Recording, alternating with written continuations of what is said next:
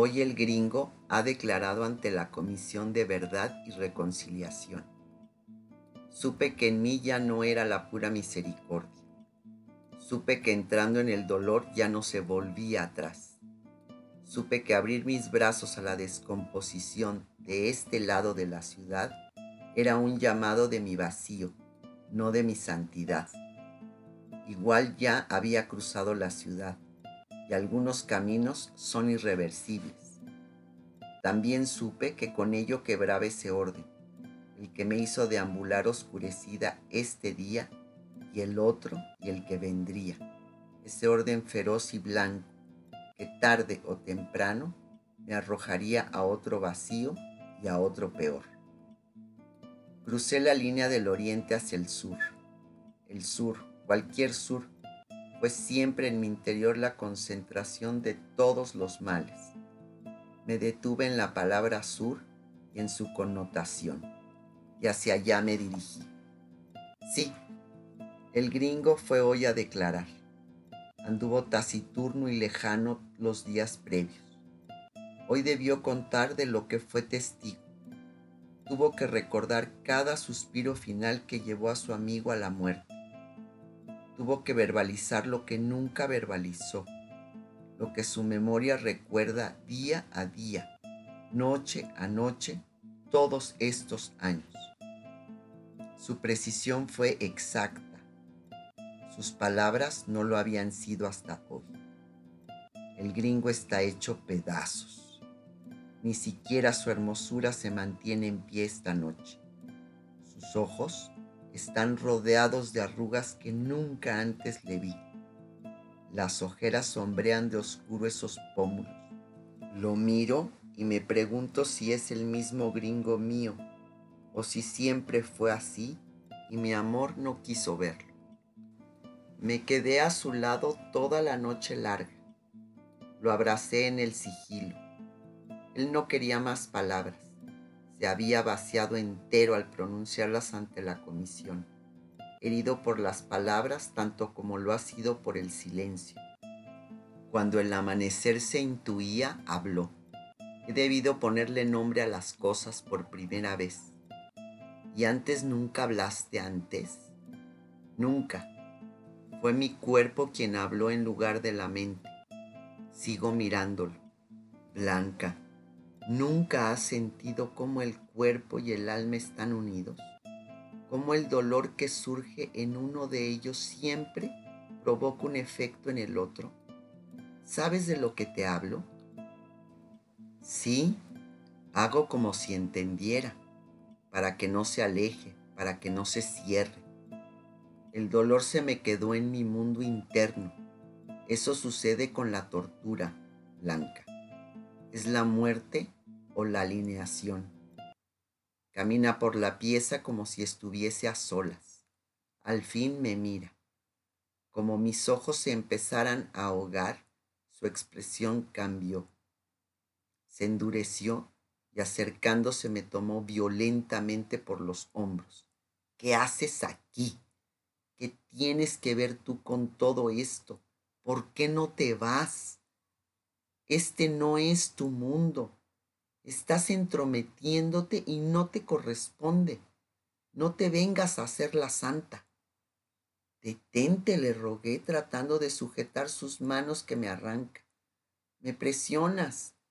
¿Hasta cuándo va a caminar por la sala? Son fuertes sus pisadas que lo alejan.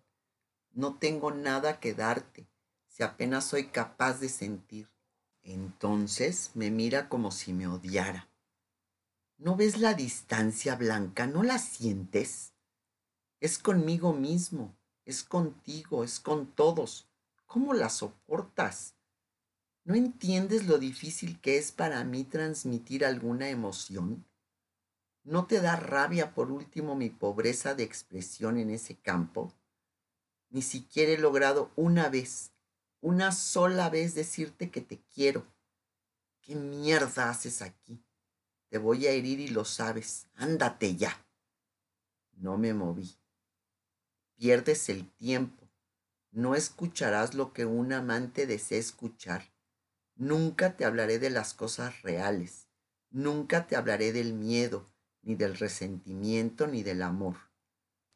Algún día te mejorarás, aventuré, o mi amor por él aventuró.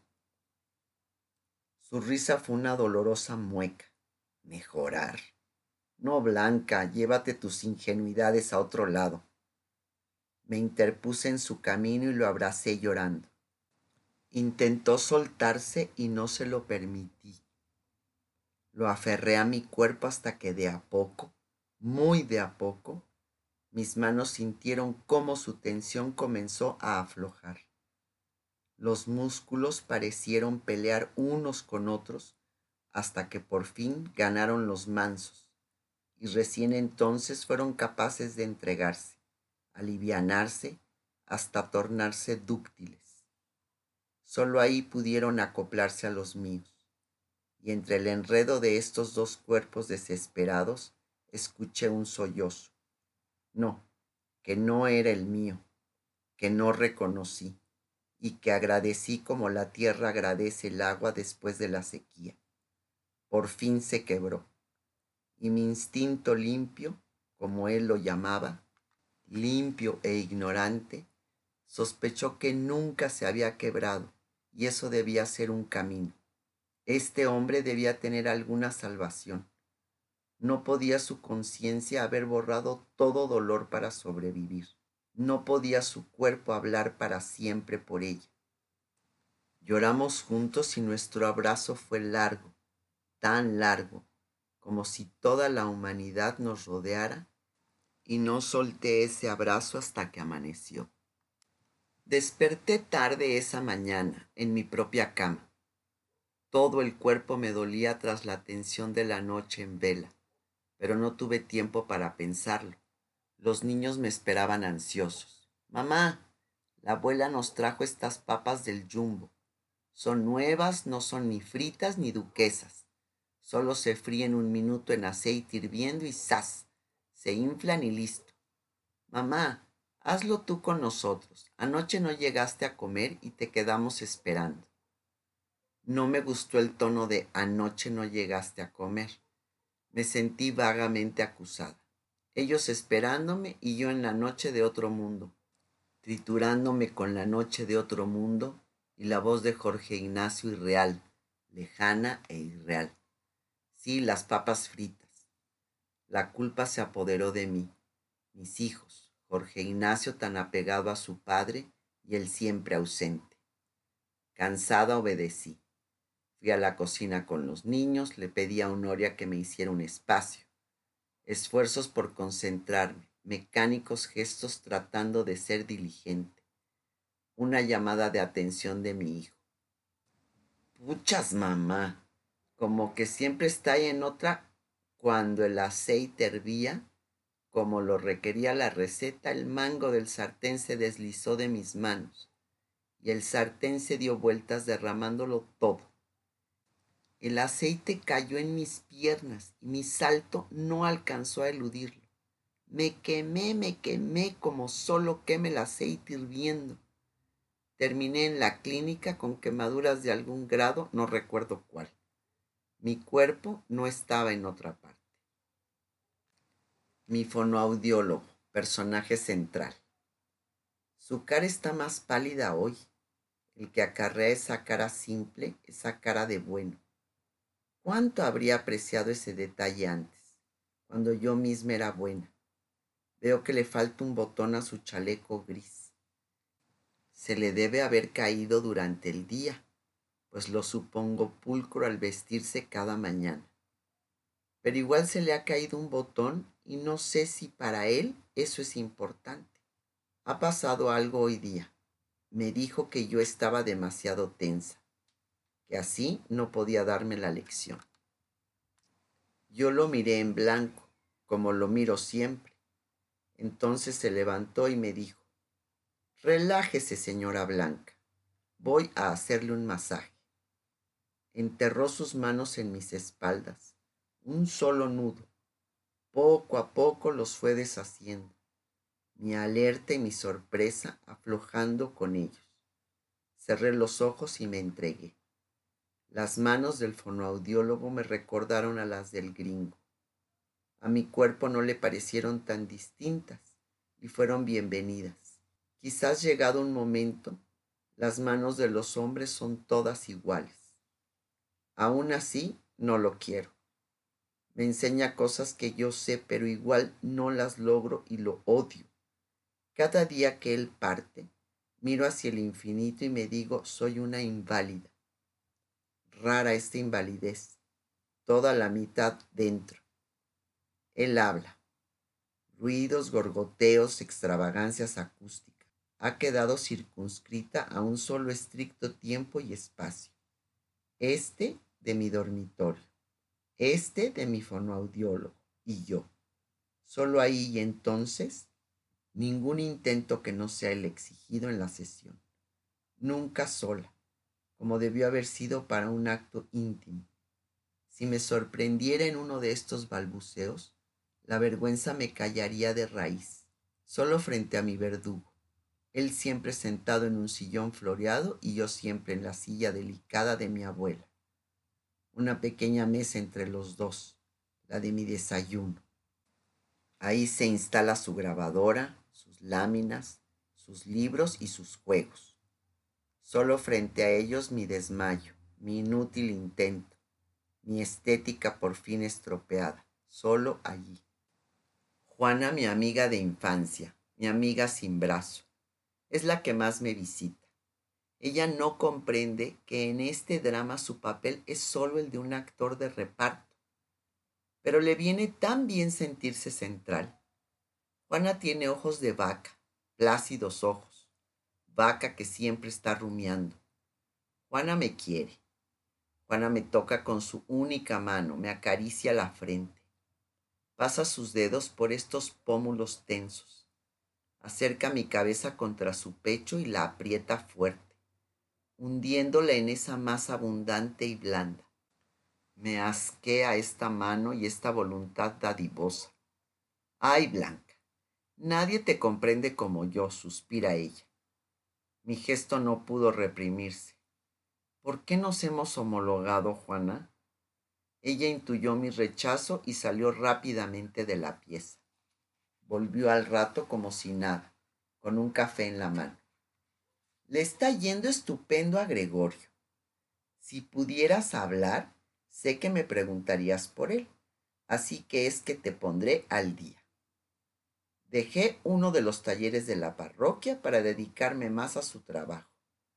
Yo arqué una ceja. Tú sabes cuánto me necesita. Como él no sabe inglés, me he dedicado a traducir los textos que necesita para su trabajo. Así se ahorra pagarle horas extras a su secretaria y nada me hace tan feliz como serle útil. Debo reconocerte, Blanca, que me cuesta bastante. El inglés es técnico y jura que yo manejo más el idioma de lo que realmente lo hago. Entonces, a escondidas estudio como loca para que no me pille y las traducciones salgan impecables. Y el gerente ya le anunció. Lejos el gerente. Viene David Bowie a mi mente. Juana continúa hablando, siempre de su marido, temerosa que mi opinión sobre él no sea tan alta como la suya. Cuánto me gustaba David Bowie. Quise ir a verlo al Estadio Nacional cuando vino a Chile, pero a Jorge Ignacio le dio vergüenza ir con su mamá y no tuve quien me acompañara. Han estado discutiendo lo del ascenso. Su cabeza saliendo de la tierra en furio, su cabeza tan rubia mientras su cuerpo enterrado por los japoneses. Esa imagen las camisas blancas con vuelos a Para Gregorio es tan importante que su sueldo sea equivalente al de sus amigos. ¿Entiendes, Blanca, el punto? Como si fuese muy complicado entender el arribismo. David Bowie. Habría sido maravilloso besarlo. Tomo un asqueroso vaso de leche. Mi estómago no resiste la cantidad de remedios y se duele. Miro la leche nunca me ha gustado. Hace algunos años Trinidad, mi hija prematura, había recién llegado a la casa desde la incubadora. Sofía me acompañaba mientras yo la amamantaba. De repente entró Juan Luis al dormitorio. Se veía de buen humor y comenzaba una frase cuando me vio con Trinidad colgando del pecho. Instantáneamente le vino una arcada irreprimible y tuvo que irse rápido de la pieza. Sofía frunció el ceño y yo me avergoncé por mi marido. Dios mío, exclamó con los ojos muy abiertos. Como yo guardara total silencio, ella se paseó frente a mi cama y a boca de jarro me preguntó, ¿Le gustan tus pechugas a Juan Luis? Me debo haber ruborizado de pies a cabeza. En tiempos normales, sí. ¿Me vas a decir, Blanca, que mientras das pecho no las toca? ¿Ni te las chupa? No, es que él no toca nada que tenga leche, le da asco. ¿Sabías que hay hombres que se calientan con esto? No, no me lo imaginaba. Yo estaba turbada con el tema y Sofía se dio cuenta. Anda, dale papa en paz. Pero reconoce que un par de traumas tiene Juan Luis. Se quedó pensativa y agregó con malicia. Me encantaría verlo de paciente. Mientras Honoria me sirve el almuerzo, me cuenta de su visita al campo ese fin de semana y del pleito por los chanchos. Su hermana, la Tila, anda obsesionada por los chanchos del vecino que se pasan a su potrero. Le comen su pasto y el vecino no hace nada. Ayer los agarró con la ayuda de Honoria, uno por uno, y los llevó a la comisaría. Ahí quedaron los chanchos, con los carabineros ante el estupor de estos. Pleito, esa fue la palabra que no pude dar en el último crucigrama que hice, el último antes que mi cabeza entera se cuadriculara y se convirtiera en un crucigrama propio indescifrable. Entonces me gustaban esos dibujos con sus espacios exactos, los negros tapados, los blancos abiertos, nada de chanzas o pillerías. Sintiéndome de antemano incapaz, reprimí el gusto titubeaba antes de aproximarme a ellos.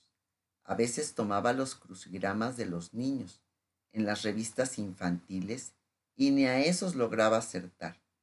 Y cuando los soltaba había siempre al menos una, una palabra que quedaba en blanco. ¿Qué sería aquello que me explicó una vez el gringo, de ese poeta que él amaba? Creo que era Malarmé, no estoy segura los blancos de Malarmé, de los espacios en blanco en su poesía como espacios llenos, no el blanco como espacio a llenar, el blanco como lenguaje en sí. ¿Sería que los blancos se entendían como espacios ocupados? Busco afanosa algo del gringo, lo que sea. Tengo solo una fotografía suya. La tomó Victoria un día en su casa. Estamos todos agrupados en torno al único sillón. Somos seis personas. No veo su cara con la claridad que necesito. Su camisa tiene colores fuertes y se apega estrecha a su cuerpo. Su camisa como un ancho tatuaje.